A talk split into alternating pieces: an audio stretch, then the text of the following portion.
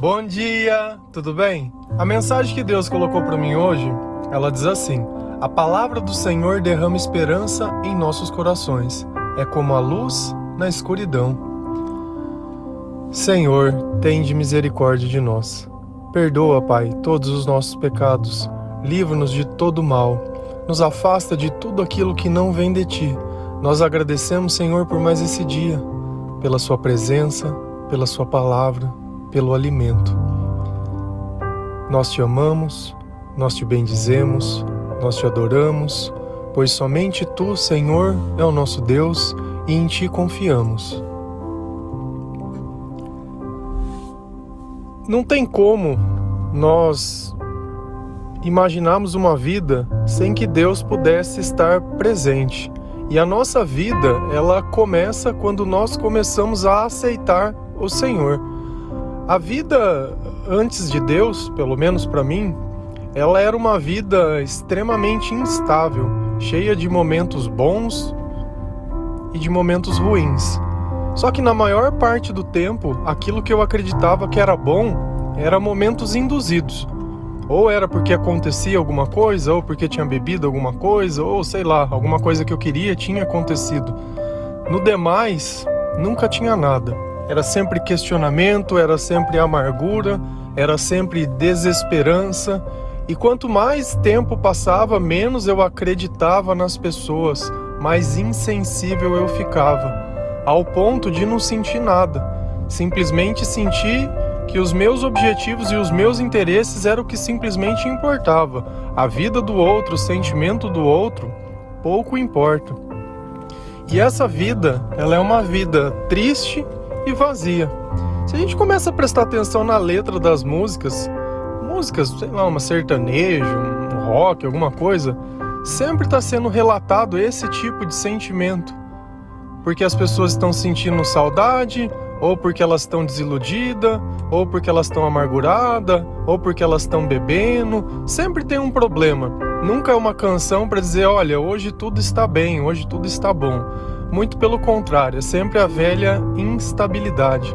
Só que esse coração de pedra, o que Deus mais quer fazer na sua vida é quebrantar ele, é destruir ele. Só que para isso é preciso uma coisa: arrependimento. E depois que a gente se arrepende dessa vida, vai vir uma tristeza muito grande. Só que a tristeza, segundo a Deus, ela provoca a vida. Por quê? Porque ela acaba criando mudança dentro de nós a gente percebe que daquele jeito já não dá mais, já não tem mais sentido. Faz muito tempo que você já não tem mais força para lutar. Então toda guerra, toda batalha você já entra vencido, você já entra derrotado. E quantos e quantos dias mais você vai querer que seja dessa forma? E aquelas trevas e aquela escuridão que você vive, e aquela vida muitas vezes que você não percebe nem para onde vai, nem da onde que vem, ela acaba sendo tudo o que você tem. Lá em Ezequiel 36, versículo 26, a palavra do Senhor ela diz assim: Darei a vocês um coração novo e porei um espírito novo em vocês. Tirarei de vocês o coração de pedra e em troca darei um coração de carne. Deus ele deixa uma promessa muito bem clara, que ele vai fazer tudo novo. E talvez seja por isso que nós começamos a viver porque um coração de pedra é como se fosse um coração de uma estátua. Ele nada vê, ele nada ouve, ele nada escuta. É aquele estado inalterado. Só que quando Deus diz que Ele dará um coração de carne, um coração que pode bater, um coração que pode viver, um coração que pode sentir, pode sentir dor sim, não tem nada de errado na dor, não tem nada de errado na tristeza. O problema é a gente cultuar esses tipos de sentimento, a minha dor, a minha depressão, a minha doença, esse tomar posse de algo ruim e tratar aquilo como se fosse um amiguinho que você convive, chatinho, mas certas coisas nós temos que expulsar das nossas vidas. E o que dá coragem e ousadia é justamente esse espírito novo, esse Espírito Santo que vem fortificar não simplesmente as nossas ações, mas os nossos pensamentos, criando eles muito mais sábeis e a partir do momento que eu começo a pensar do jeito certo, eu começo a sentir do jeito certo, e eu só sinto aquilo que eu penso. e eu só penso aquilo que eu escuto. Se você ficar calado em silêncio, você vai ver que tem uma vozinha buzinando na tua, na tua orelha. Pode estar tá ouvindo o que eu estou falando e estar tá questionando, pode estar tá ouvindo e estar tá aceitando, mas sempre tem alguma reação. Se você parar de ouvir essa voz, você está morto. E essa voz é um espírito. Pode ser o Espírito Santo, pode ser o mal. E às vezes é difícil a gente entender isso. Por isso que muitas vezes você faz algo e a gente acha que é impulsivo e aí você pergunta, você é questionado quando você é pego, por que, que você fez isso? Ah, eu não sei. E realmente você não sabe. Por quê? Porque foi por impulso. Por quê? Porque essa vozinha ficou falando e você ficou obedecendo. E, Deus, quando Ele pede para você amar alguém ou fazer alguma coisa para alguém, você fica questionando acreditando que fazer o bem para alguém é ruim, bom é fazer o mal. Se alguém te xingar, você xinga sem nem pensar. Se alguém te fizer o mal, nossa senhora, você vai perseguir aquela pessoa e vai destruir essa, porque a vingança é a tua especialidade. Agora, pediu para fazer o bem para alguém, para doar algo para alguém, para dar algo para alguém, para perdoar alguém, para fazer algo que no final o resultado vai ser bom, ah, não. Não, isso daí é ser feito de idiota. Percebe como os valores eles estão todos invertidos. Esse pensamento do coração de pedra é o natural. E é esse pensamento que a palavra de Deus ela vem quebrando, que ela vem desconstruindo. E a partir do momento que o nosso coração ele volta a bater, a esperança volta a bater dentro de nós. Deus nos convidou para ser luz. Então, através do nosso corpo e das nossas palavras, outras pessoas vão poder ver a luz de Deus, vão poder se guiar, vão poder encontrar um novo caminho. Lá em 2 Coríntios 4, versículo 6, a palavra do Senhor ela diz assim: Pois Deus que disse: Das trevas resplandeça a luz, ele mesmo brilhou em nossos corações para a iluminação do conhecimento da glória de Deus na face de Cristo. O mesmo Deus que disse das trevas resplandeça a luz, se você notar na criação, a primeira coisa que Deus fez foi criar a luz. Na nossa vida, quando ele vem, quando ele entra no nosso coração, a primeira coisa que ele faz é criar a luz para que nós possamos reconhecer. No escuro você não reconhece ninguém mas na luz sim. Então tudo fica mais claro, tudo fica mais correto, tudo fica mais aceitável. Por quê? Porque a luz nos permite ver. Claro que certas coisas também ficam mais feias.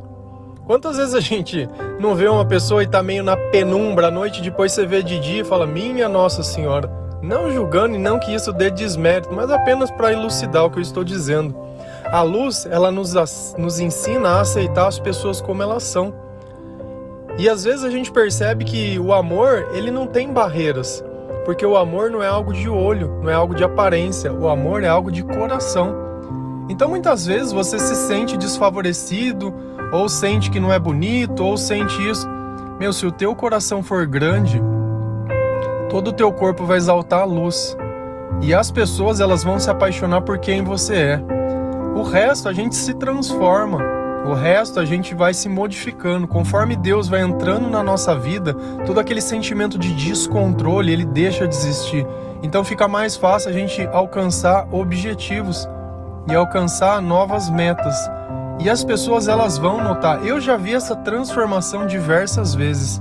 Jesus entrando dentro do coração das pessoas e a vida dela como um todo se mudando. À volta dela, todas as coisas continuam as mesmas, mas dentro dela, um novo mundo começa a nascer. E esse mundo ele tem duração. É, é verdade. Por quê? Porque para que Deus permaneça é preciso que tenha adoração. É preciso que tenha oração. Uma igreja, as pessoas não frequentam porque está escrito igreja, elas frequentam porque tem um culto lá dentro. Tem um ministério lá dentro, tem uma palavra lá dentro, tem um louvor lá dentro, porque o prédio por si só, ele pouco importa. Por isso que nós possamos estar ministrando a palavra de Deus aqui pela internet, você ouvindo como se eu fosse, como eu sou, né? O seu amigo que está te mandando uma mensagem. Ô, meu amigo, tudo bem? E aí, como é que estão as coisas? Que tal um pouquinho de esperança? Que tal um pouquinho de comportamento melhor? Que tal você parar para pensar nas coisas que tem feito? Que tal você perceber que a tua vida ainda ela não acabou, ela só está começando. Só que nós precisamos começar do jeito direito. Porque não é a questão muitas vezes da onde a gente anda. Se uma pedra estiver dentro do nosso sapato, para onde a gente andar, aquela pedra vai estar tá lá dentro. Então muitas vezes nós precisamos nos despir, nós precisamos ser renovados, nós precisamos ser transformados, ser quebrantados. E esse coração de pedra ele precisa sair de dentro de você, essa insensibilidade, essa ideia de que porque um errou, todo mundo vai errar. Porque um cometeu um erro, todo mundo vai pagar. Deixa Deus ser o seu juiz, deixa Deus arbitrar sobre a tua vida e dizer quem vai e quem não vai. Não se atreva a querer colocar as coisas como elas devem ser, porque depois não acontece. Você sabe o que vai acontecer dentro de você? Frustração. E não existe nada pior que você ficar triste pelos seus próprios pensamentos e os seus próprios sentimentos. Mas aí a gente percebe, quando a gente fala pensamento e sentimento, que a tristeza que você está sentindo não é porque Deus está longe de você e não perto. Faz o exercício da oração toda vez que você estiver triste. Conta a verdade para Deus. Fala, Senhor, vou desabafar hoje. Eu que adoro ligar para os outros para ficar contando sobre a minha vida e as injustiças do mundo, hoje eu vou contar para o Senhor. A culpa é minha. Porque eu minto, porque eu engano, porque eu falo demais. Porque quando eu olho as coisas eu julgo, eu não sou nada bom. E a partir desse instante, que o Espírito Santo vai vir até você e dizer: Olha, tudo bem, o que, você acha da gente parar de mentir? O que, que você acha da gente parar de falar as coisas desnecessárias? O que, que você acha da gente começar a valorizar as coisas que nós já temos? Vamos começar do que nós temos? Depois nós sonhamos com aquilo que não temos. Só que eu preciso que você faça isso por mim. Você pode? E assim começa uma relação com Deus. Uma relação onde cada dia você começa a se superar. Daqui a um pouco você percebe que aquela ansiedade, aquele descontrole, ele já não tem mais. Aquela fome, ela começa a não existir. E fala, bom, a gente podia fazer uma caminhada, tá sobrando tempo, que parece que eu tô mais disposto. Vou fazer uma caminhada, vou começar a viver, vou começar a ler um, um livro, de preferência a Bíblia, né? Porque para ficar lendo 50 tons de cinza, ah, nem sei o nome de livro, vocês vão me desculpar, mas sei lá que livro que hoje em dia as pessoas leem, mas leia a Bíblia. Olha, eu vou ler a Bíblia, vou escutar um louvorzinho, vou fazer uma caminhada, vou andar de bike. Opa, tô me sentindo melhor. Vou fazer uma academia, vou fazer uma aula disso, uma aula daquilo. Vou começar a comer melhor, vou começar a cuidar mais de mim, vou começar a cuidar mais da minha família, cuidar das coisas que eu tenho.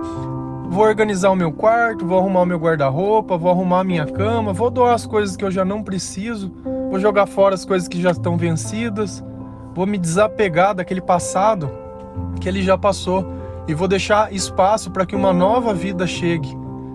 E aí a gente começa a perceber que quanto mais a gente busca o Senhor e quanto mais luz tem na nossa vida, mais outras pessoas olham em nós e ficam curiosas de saber o que, que tem acontecido. Que mudança é essa? Como que você saiu disso? Eu a vida inteira continuei você saiu. E aí a gente pode dar o testemunho que Jesus vive em nós que é Deus que tem transformado a nossa vida, que é Deus que tem transformado o nosso coração. E através disso, nós podemos amar o próximo. E não existe maior amor que você justamente pregar o evangelho para outra pessoa, porque você está preocupado com a salvação daquela pessoa. Percebe que todos os dias eu não venho aqui dar opinião. Nem sempre o que eu digo, muitas vezes, é o que eu gostaria de dizer, porque eu sei que diversas pessoas podem ficar chateadas. Mas se eu estou seguindo ao Senhor e essa é a verdade que está escrito na Sua palavra, eu vim aqui para ficar massageando o ego de vocês, vocês escutando simplesmente aquilo que vocês gostariam de ouvir. Que transformação e que mudança ter na vida de vocês. Sabe, Deus insistentemente, todos os dias, Ele tem dado um pedacinho, uma sementinha para você semear dentro do teu coração, para ver se através disso outros comportamentos brotam. Pode olhar que nem um instante eu penso em criar dependência, muito pelo contrário, eu sempre tento ensinar como vocês mesmos conseguem fazer sozinhos. Porque eu sei que o Espírito Santo ele não abandona ninguém.